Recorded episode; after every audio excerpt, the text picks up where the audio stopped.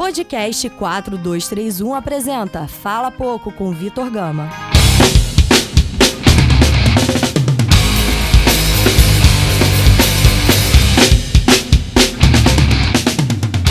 Fala galera, tá começando mais um Fala Pouco, o último Fala Pouco desse ano, exatamente sobre a 36ª rodada do Brasileirão.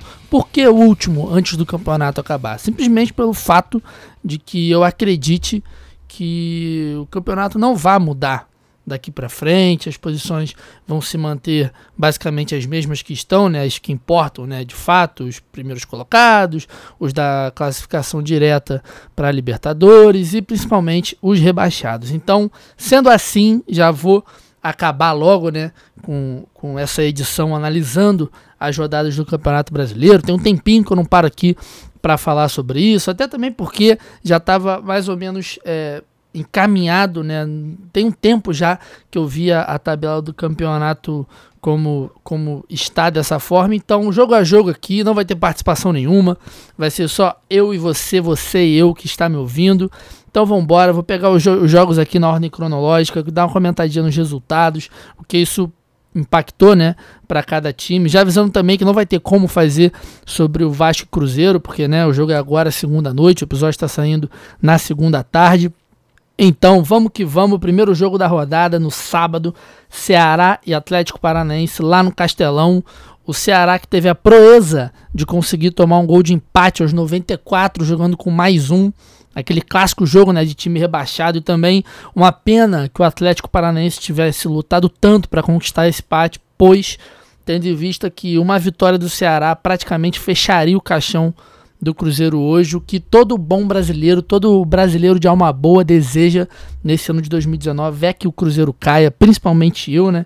Então, um a um, Ceará e Atlético Paranaense. Para Atlético Paranaense, não, não mudou muita coisa, né? O ideal seria a vitória, mas está ali, está classificado já é, diretamente para a fase de grupos do, da Libertadores 2020. A única coisa que impactaria que o Atlético Paranaense poderia alcançar posições maiores em relação à premiação em cada posição, mas não tendo feito também um baita resultado para o Atlético, empatou fora de casa, um time que já está de férias desde a da final da Copa do Brasil, né? mas mesmo assim não tirou o pé no Campeonato Brasileiro. E é isso, né? Para o Ceará um péssimo resultado, porque fica ali ainda na degola, o ótimo, né, para o Fluminense, mas enfim, para o Ceará de fato o ideal teria sido pelo menos vencer esse jogo dentro de casa. Vamos direto para o segundo jogo, Botafogo Internacional no Engenhão, um péssimo resultado para o Botafogo, embora já não tenha mais risco nenhum de cair, né? Muito difícil o Botafogo ser rebaixado. Acho que matematicamente até já não tem mais como o Botafogo ser rebaixado. Então, mas seria interessante, né? Dar para a torcida. A torcida do Botafogo tem se engajado muito em relação ao time, tem comparecido ao estádio, tem feito festas, tem cobrado muito a diretoria também, que é muito importante. Mas o time é um time muito fraco e já na época que o time, na, quando era dirigido pelo Barroca, pelo Barroca, pelo ba, é Barroca, né? Enfim, pelo Barroca já estava numa decadência, mas tinha uma proposta ali. Depois daquilo não conseguiu se ajeitar muito, aí, sei lá, não conseguiu melhorar. Fica aí de, de ensinamento para a temporada do ano que vem, mas o objetivo foi concluído. O Botafogo não vai ser rebaixado nesse Campeonato Brasileiro. Para o Inter, foi uma baita vitória, uma vitória que dá é, possibilidades de alcançar uma disputa na fase de grupos da Libertadores de forma direta, né? Só tá três pontinhos ali do São Paulo na tabela. E, enfim, para o Botafogo, péssimo resultado. Outro jogo, jogo já no domingo agora, Palmeiras e Flamengo lá na Arena Palmeiras. Flamengo 3, Palmeiras 1. Um, não foi um massacre, não gosto de usar essa palavra massacre, né? Palavra que tem sido meio banalizada até pelas próprias atuações do Flamengo. Mas ritmo de treino, né? Flamengo tirou o pé, conseguiu continuar mandando no jogo. Quando. quando deixou um pouco mais de intensidade, fez seus gols. Ali no final do jogo o time já estava sentindo também um pouco um cansaço, né? Então o Palmeiras chegou, teve duas bolas na trave, uma defesa importante do Diego Alves, mas enfim, time completamente bagunçado né, time do Palmeiras. Os caras estavam meio sem vontade também de jogar. Não à toa o Mano Menezes foi demitido após a partida, o que é muito difícil culpar Mano Menezes, né? Também é muito covarde você culpar só o técnico, tal como era culpar apenas o Felipão pelo desempenho do time. A gente entende que às vezes essas mudanças de técnicos são boas né, no meio do campeonato, tanto foi para o Palmeiras no ano passado, como foi para o próprio Flamengo nessa temporada, mas em dois meses de trabalho, o Mano Menezes tinha conseguido fazer ali uma, uma mudança significativa até no próprio estilo de jogo do time, mas aí na primeira sequência ruim, sem resultados, a diretoria vai e manda o cara embora e depois a gente fica nessa nessa deles falarem que os times os times não respeitam os técnicos, que as diretorias são mal preparadas e cada vez mais os times lá de grande escalão, né, os principais times do campeonato, todo ano pelo menos fazem tem uma atuação dessa, né? O único time esse ano que ficou o ano inteiro com o mesmo técnico foi o Santos, e isso mostra principalmente uma seriedade no trabalho do próprio Santos. E o digo, né, tanto o Santos quanto o Grêmio, mas a relação do Grêmio com o Campeonato Brasileiro sempre foi essa relação aí de, de segunda importância, né? O, o Grêmio prefere dar preferência às Copas do que o próprio campeonato. Inclusive, mesmo assim, mesmo quando não ganha as Copas, faz um bom trabalho no Campeonato Brasileiro, fica no G4, no G3, está sempre ali garantindo sua vaguinha na Libertadores de um jeito ou de outro. Mas, voltando a falar do jogo, Flamengo 3, Palmeiras 1, demissão do técnico Mano Menezes. E aí fica a dúvida, né? O que, que o Palmeiras vai fazer para a temporada seguinte? O Alexandre Matos, diretor de futebol, também foi demitido. O que é uma situação complicada, né? Porque desde a época do Cruzeiro a gente sabe que o Alexandre Matos ele gasta muito dinheiro nos times, né? ele só consegue montar times usando milhões e milhões e milhões, e aí, quando os resultados não aparecem, ele é mandado embora. O time, sei lá, com o Cruzeiro foi uma situação bem complicada, né? Mas é isso. Palmeiras perdeu, inclusive, né? A vice-colocação para o Santos e tá aí nessa dúvida de como vai ser a temporada do ano que vem. O próximo jogo, Havaí e Fluminense 1 a 1 lá na ressacada com um pênalti pro, pro Fluminense um tanto quanto controverso, né? Essa saída do goleiro, já é a segunda vez, pelo, pelo menos que eu me lembre, que voltam um pênalti na saída do goleiro pro Fluminense, né? E aí é complicado porque o campeonato fica um pouco sem critério, né? A maioria dos goleiros saem errado do gol, não estão com o pé na linha, ou tem algum jogador invadindo a, a, a área na hora do pênalti, aí é difícil, porque ou marcam todos ou não marca nenhum, né?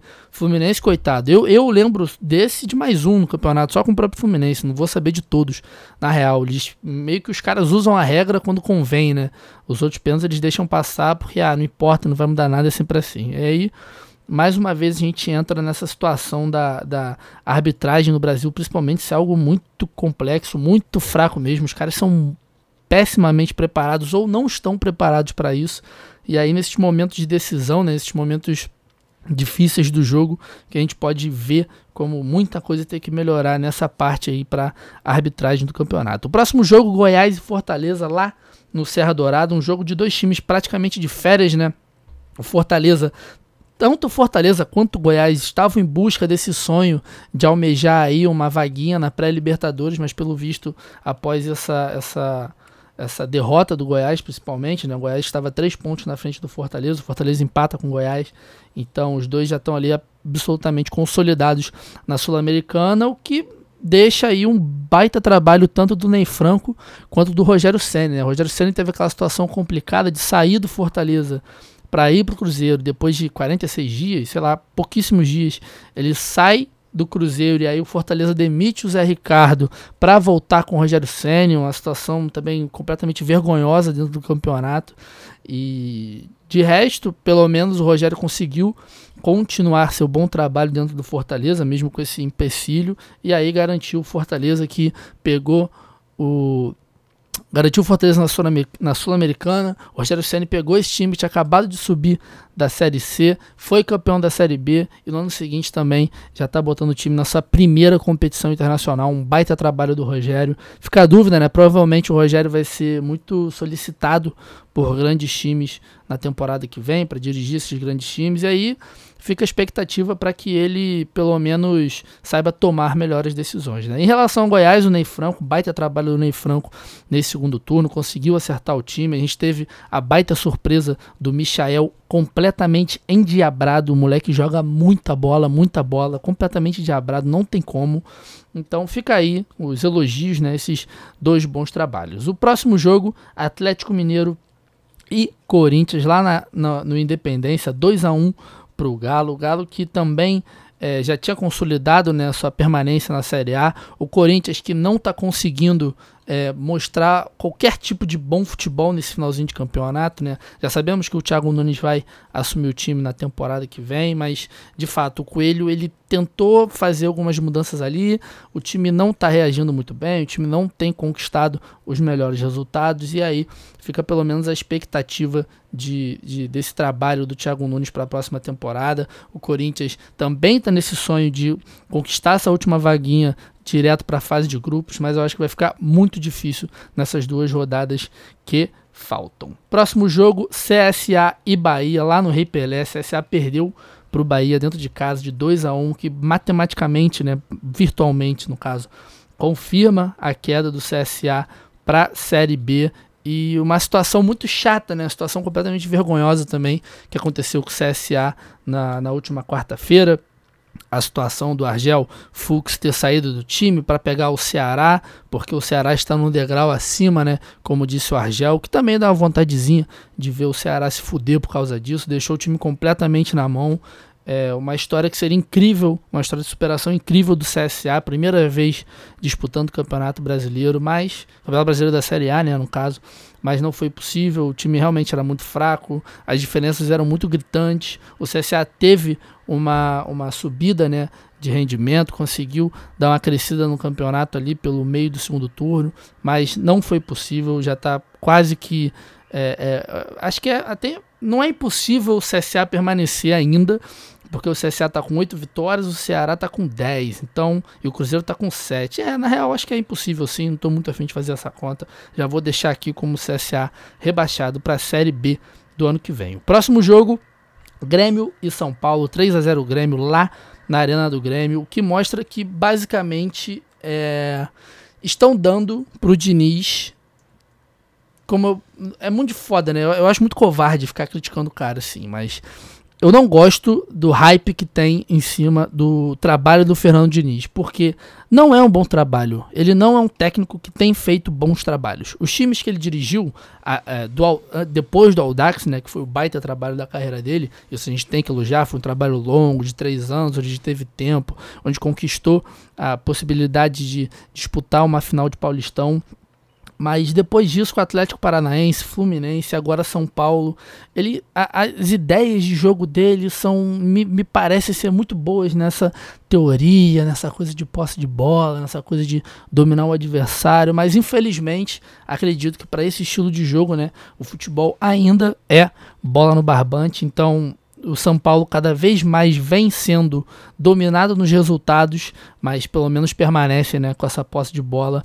É, é, algo que me incomoda um pouco, né? Porque é um técnico novo, com ideias boas, um cara muito inteligente também, né? Se vocês pegarem as entrevistas né, que ele participa, ele é um cara que ele é muito inteligente, ele vive muito do futebol, mas me parece às vezes que ele, que ele tem uma certa teimosia, que os times dele são meio que fica naquela morrinha, sabe?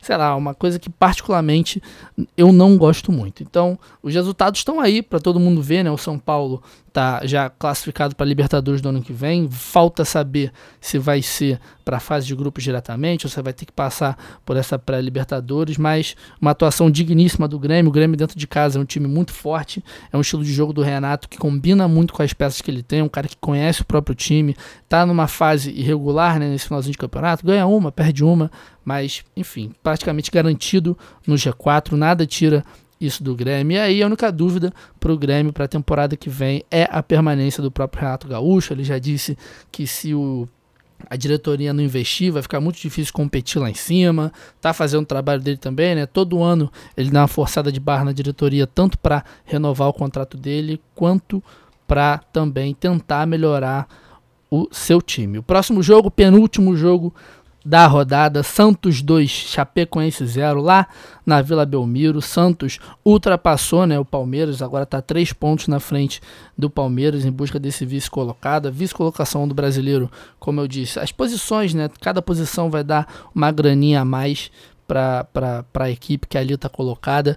E isso para o Santos significa muito porque o, a gente debate isso o ano inteiro, né? O trabalho do Sampaoli com o elenco que ele tem, um elenco muito mais enxuto do que o próprio Flamengo, o próprio Palmeiras. Ele conseguiu fazer um trabalho digníssimo, um dos melhores trabalhos desse ano no campeonato. Eu acho que só está batendo de frente ali com o Flamengo, né? É muito difícil comparar os trabalhos, porque o Flamengo ganhou tudo, mas um baita trabalho do São Paulo. Torço pela permanência dele, né? Tá tendo esse bafafá se ele volta para Europa, se ele não volta. Eu sempre torço para esses caras ficarem aqui, porque é muito importante para a gente não voltar aquele ciclo de medalhões horrível de futebol péssimo que é praticado de vez em sempre aqui no Brasileirão. E a Chapecoense, uma pena, né?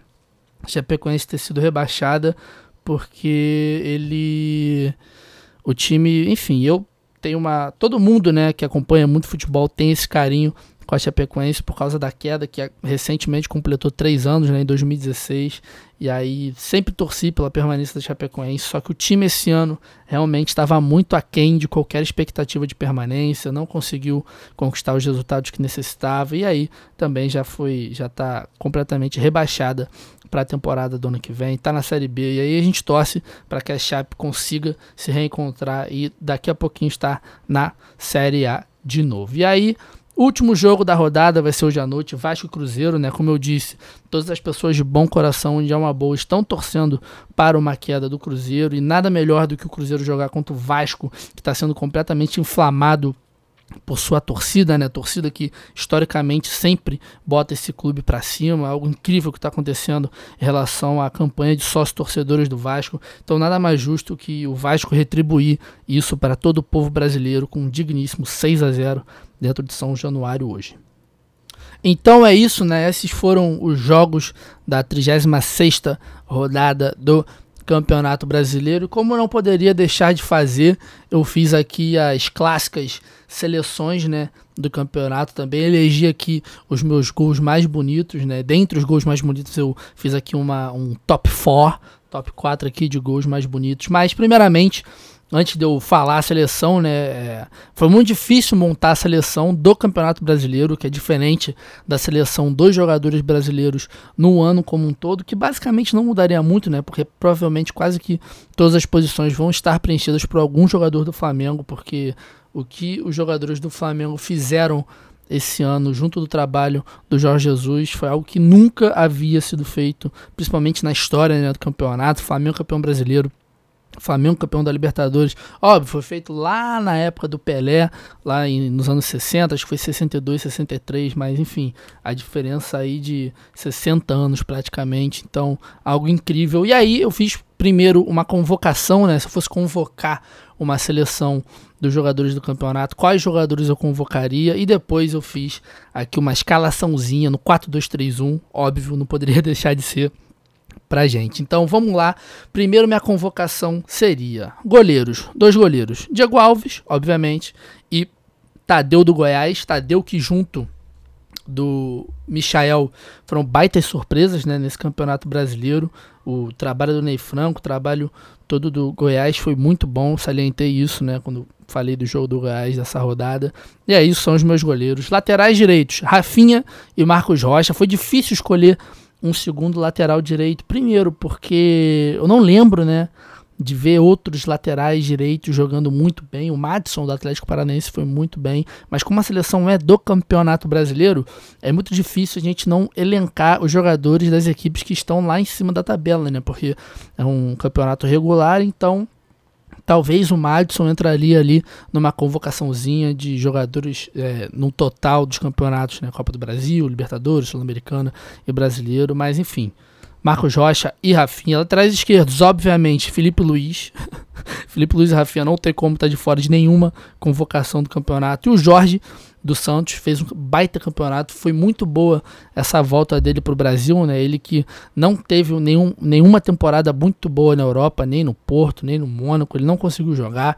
E aí essa volta dele junto das ideias de jogo do São Paulo é, é meio que potencializaram as qualidades do Jorge. Eu gosto muito dele, né? Cria do Flamengo, um jogador que, que eu gosto bastante. Então, todo o merecimento dele na minha ingênua e humilde convocação.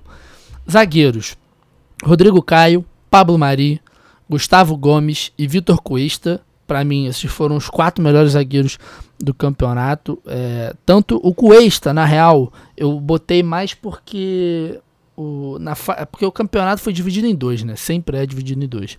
Principalmente por causa da parada da Copa América. Então, até a parada da Copa América, o Cuesta estava jogando muito a bola e o Gomes também. E aí, na volta, a gente teve aí essa explosão do Flamengo. E aí, Rodrigo Caio Pablo Mari.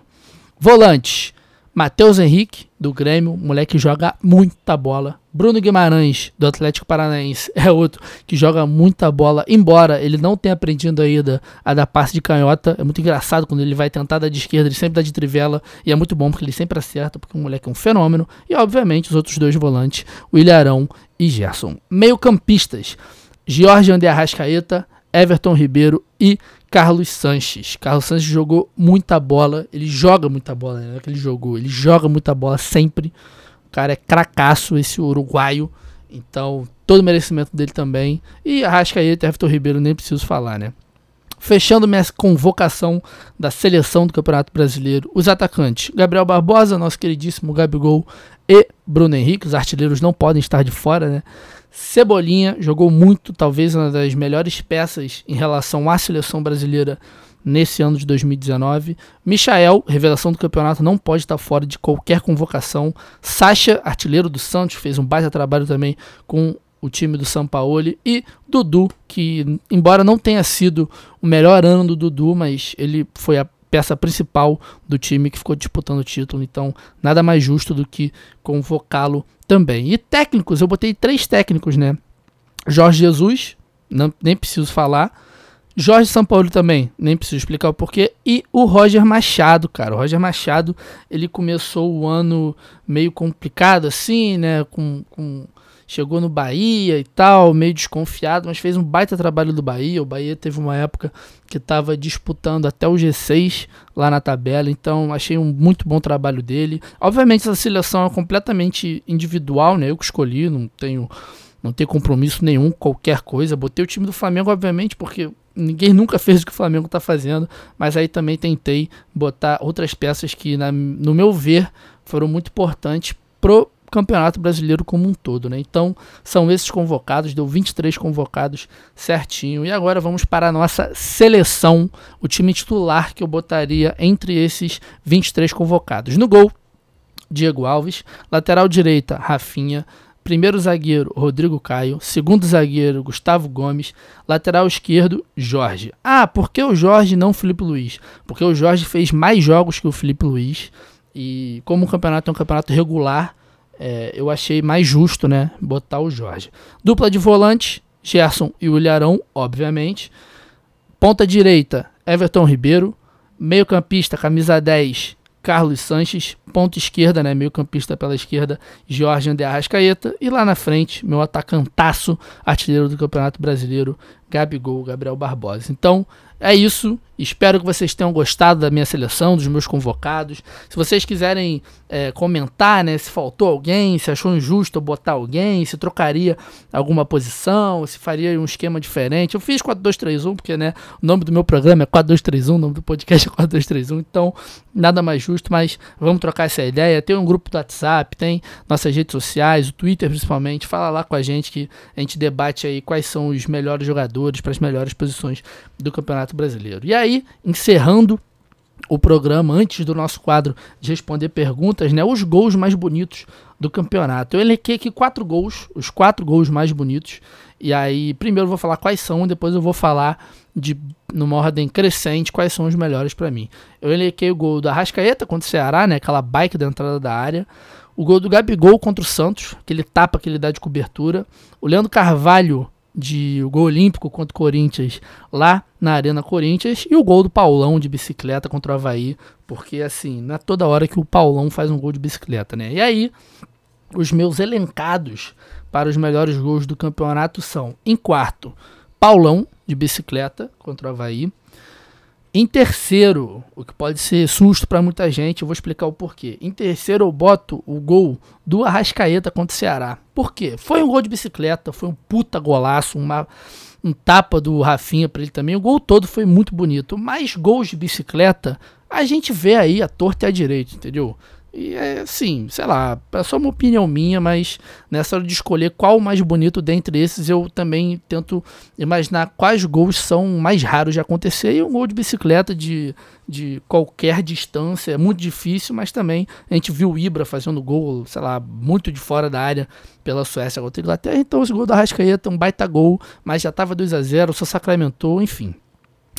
O terceiro gol, terceiro gol não, o segundo gol é, Leandro Carvalho contra o Corinthians, obviamente, né? Trivela, fora de casa, o time precisando do resultado, final do jogo. Foi um gol que ninguém esperava que acontecesse, então é mais raro ainda de se ver. E, obviamente, o primeiro gol, o gol do Gabriel contra o Santos, a cavadinha que ele dá né, em cima do, do goleiro do Santos, um jogo muito importante no meio do último jogo do primeiro turno, né?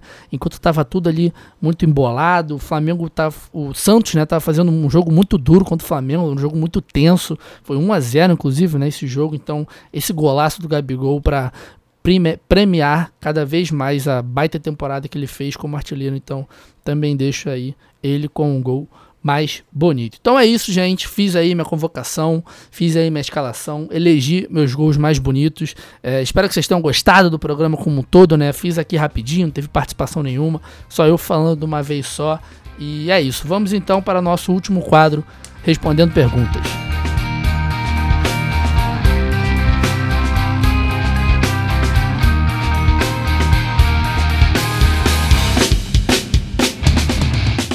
Vamos lá, respondendo perguntas de hoje, muito especial, que é o último, né? Então, é, selecionei aqui basicamente todas as perguntas que me fizeram neste dia. A primeira pergunta é da queridíssima Laís Malek, que está sempre aqui. Ela fez algumas perguntas para hoje, inclusive, mas como eu estou botando em ordem cronológica, então as farei em ordem cronológica. Ela pergunta o seguinte: o melhor momento que você viveu esse ano foi ganhar o handball no Jux, conhecer Raíra ou o final de semana do dia 23 e 24 de novembro. Cara, vou te falar.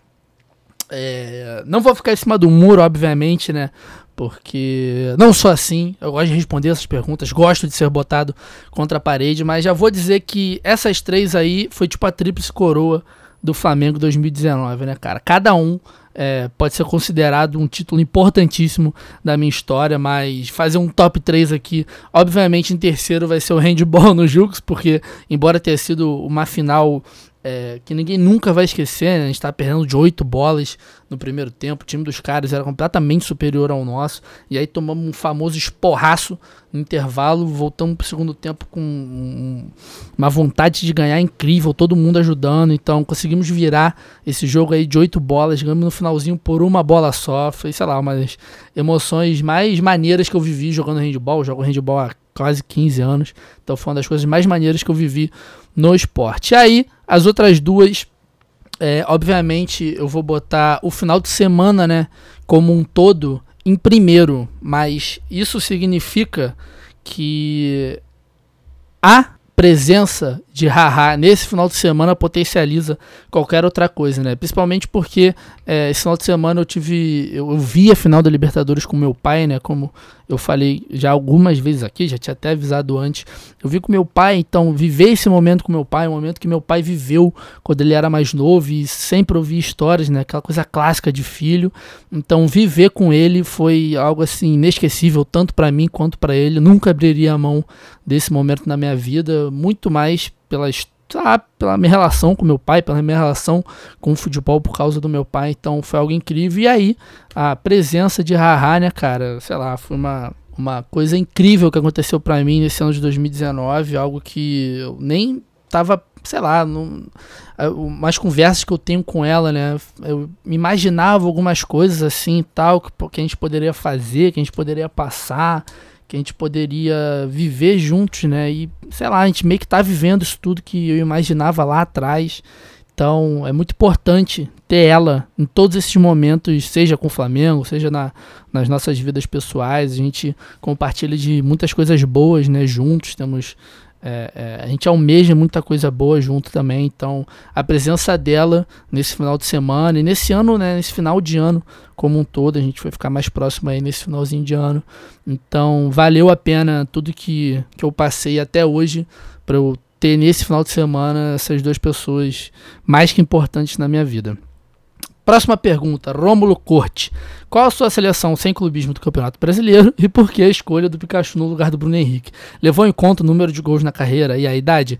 Então, já fiz né, minha seleção, o Rômulo, nosso ilustre vascaíno do podcast, e não levei em conta o número de gols não, Rômulo. Levei em conta o número de jogos decisivos pela Libertadores e também pelo Campeonato Brasileiro, né? Número de títulos e tal, que é muito importante. Então, ser campeão da Libertadores, ser campeão do Brasileiro no mesmo ano, acho que vai ficar um pouquinho difícil pro Pikachu. Fefe, nossa queridíssima Fefe, né, cônjuge do Igão, pergunta o seguinte: planetas fazem sombra?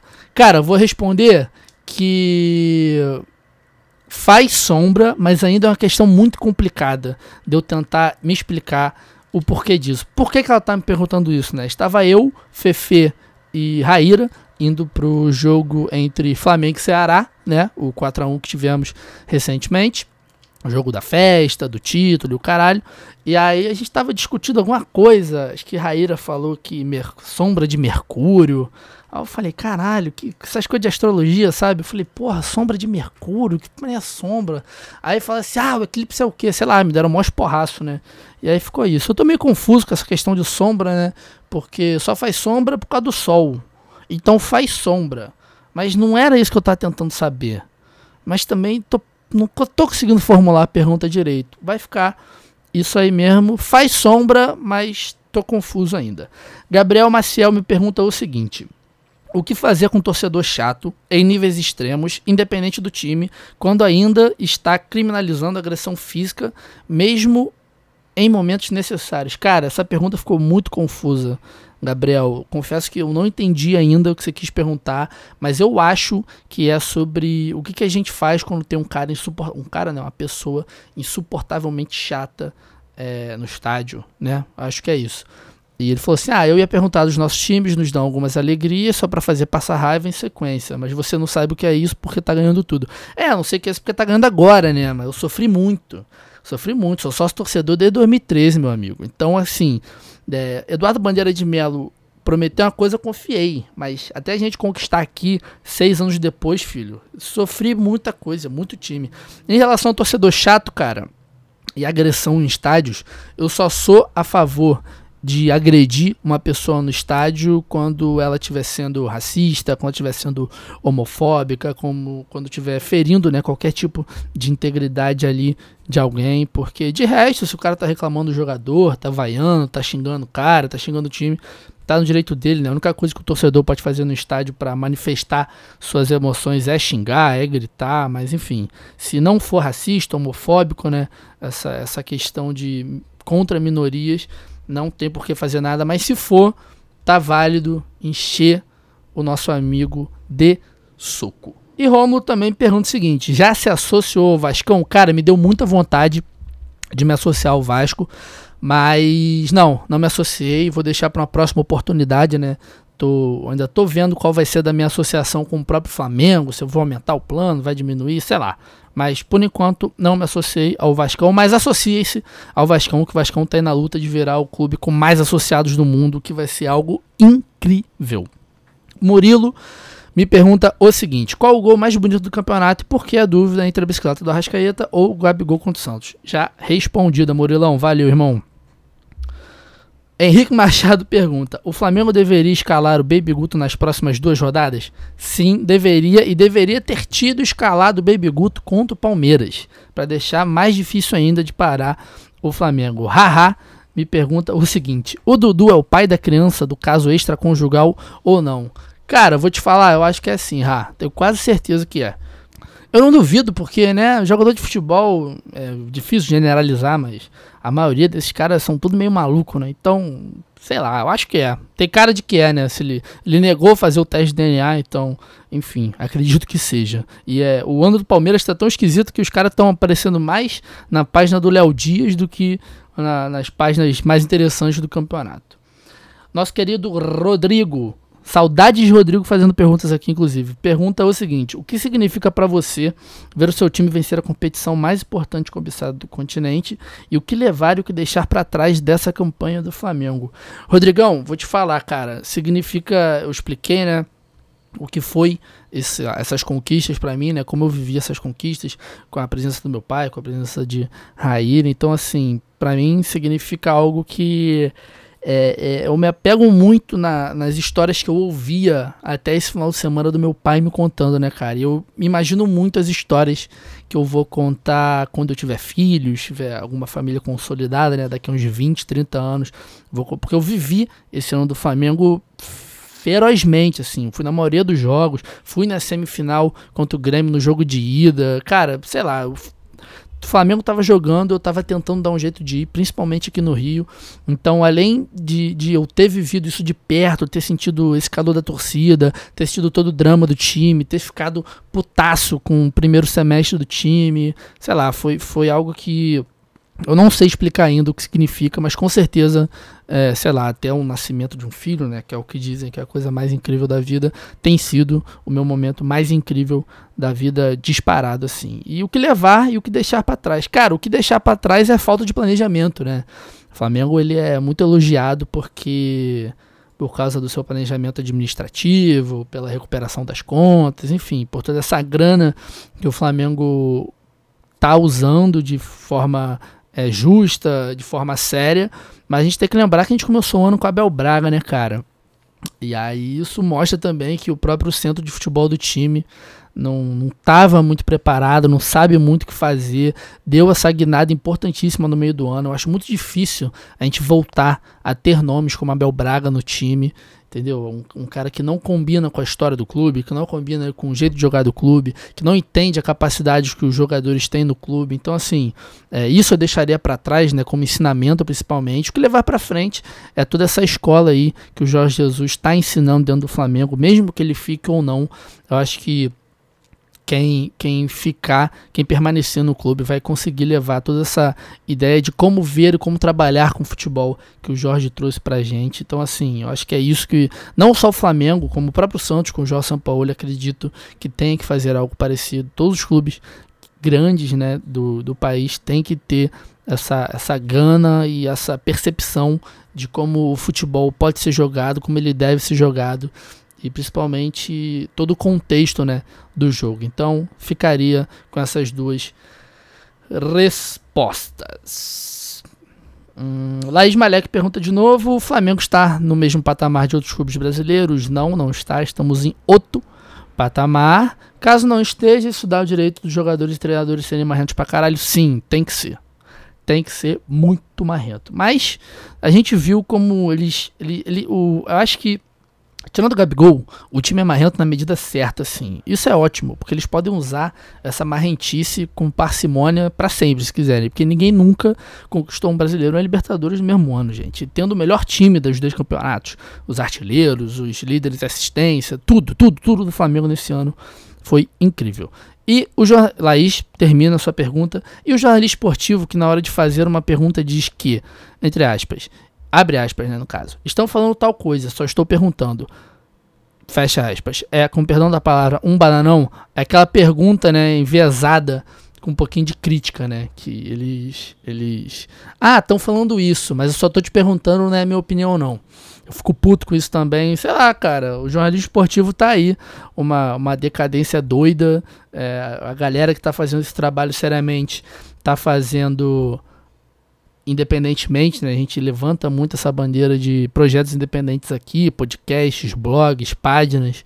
Então, tá difícil, a gente tem que pechinchar, a gente tem que pesquisar direitinho as nossas referências dentro do jornalismo, mas por enquanto tem sido complicado ver uma galera pessimamente preparada também em zonas mistas, coletivas, influencers também, que os clubes deixam entrar, deixam ter qualquer tipo de liberdade, enfim, tá complicado e é isso. Encerrado aqui. Agradecer a todo mundo que ficou até o final, todo mundo que acompanhou o Fala Pouco durante esse ano, falando sobre esses, essas rodadas do Campeonato Brasileiro. Um Campeonato Brasileiro muito interessante, né? Com várias revelações, muitas ideias novas. Então é isso, gente. Consumam nossos produtos da casa, se associem no 4231. Não somos Vasco, mas também estamos com a nossa campanha de associação. O link está no post, tem link nas nossas redes sociais também. Então é isso, gente. Muito obrigado e até o ano que vem. Um beijo.